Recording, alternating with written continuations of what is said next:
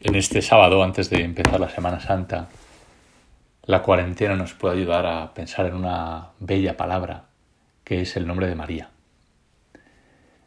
Este tiempo de epidemia del coronavirus nos acerca también a ella. El enfermo, en cierto modo, se hace como un niño otra vez. Vuelve a necesitar del cuidado, de la protección, y se hace cercana a la figura de la madre. Y cuando estamos enfermos ya no solo como individuos, sino en comunidad, en sociedad, en iglesia, volvemos también la mirada hacia ella como madre nuestra, madre de nuestras relaciones y de nuestra comunión, que están enfermas y necesitan atención, cuidado, recuerdo de, de la bondad de la vida.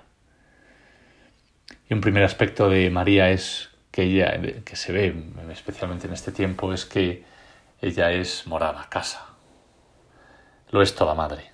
Toda madre es el lugar donde tenemos la primera morada, el vientre materno, donde somos acogidos y nunca eh, ningún hombre desde el principio de su vida eh, no hay ningún momento en que está solo del todo. Hay siempre un hogar que le ha acogido, que es el vientre materno. Hoy se habla mucho de quedarse en casa. Yo me quedo en casa.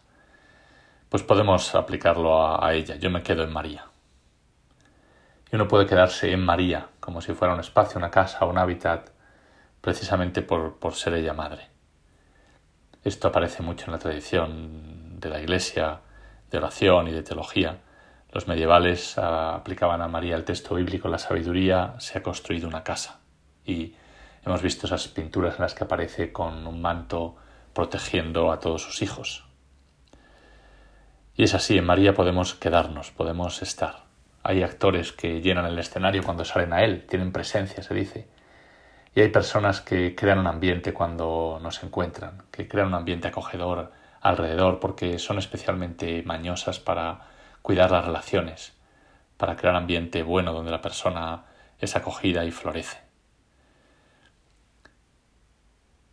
Pues este es el lugar de María, ella es el lugar donde podemos quedarnos. El poeta francés Peggy comparaba a María con una catedral gótica en la que cuando entramos eh, sentimos que la belleza nos rodea y por tanto hay como una facilidad para, para ser buenos, llamados por tanta belleza, rodeados por tanta bondad.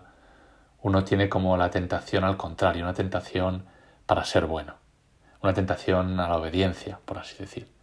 Esto es María cuando ella estamos con ella y es lo que ella irradia. Yo me quedo en María. Claro que quedarse en María no es quedarse encerrado en ella, porque María es también camino.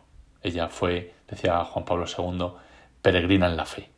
Y en este tiempo en que necesitamos tanta luz para saber por dónde van los caminos del mundo, de la Iglesia, eh, qué caminos quiere Dios para el hombre y qué nos dice este momento para los caminos de la historia, necesitamos la luz de María.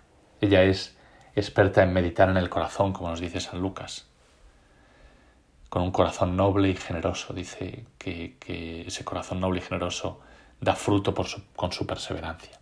Y este es un retrato de María. Vemos la diferencia con los discípulos. Los discípulos no entendían a Jesús y les daba miedo preguntar. María tampoco entiende, no entiende todo. Cuando el niño se pierde en el templo no le entiende. Pero no le da miedo preguntar. Lo contrario, abre su corazón para que la palabra llegue para seguirla. Ella va interpretando todo lo que sucede siguiendo a Cristo, yendo detrás de Él. Y eso es, eso es lo que es meditar en el corazón, de forma que la palabra, por su corazón noble y generoso, da fruto. Por fin, en este tiempo, María ilumina también el sufrimiento. Ella es la Virgen de los Dolores, y pensamos en su encuentro con Jesús en el Via Crucis. ¿Qué nos dice ella en este tiempo de dolor? No tiene miedo a entrar en el mundo del dolor en ese mundo del dolor de que hablaba Juan Pablo II, que se puede transformar en el mundo del amor. Ella se deja herir por el dolor de su hijo y entrando transforma ese dolor en un momento de amor. La escena del, del Via Crucis, cuando Cristo encuentra a su madre, nos lo dice. Er, irradia aquí la comunión que va a derrotar a la muerte. Gerardo Diego lo expresa con versos en, en su Via Crucis diciendo Cristo llora por María, María llora por Cristo, y yo firme lo resisto, mi alma ha de quedar ajena. Nazareno, Nazarena, dadme siquiera una poca de esa doble pena loca que quiero penar mi pena. Y podemos terminar con otro verso, esta vez del poeta americano T.S. Eliot, que cambia la última parte del Ave María y dice, ruega por nosotros, dice, ahora y en la hora de nuestro nacimiento.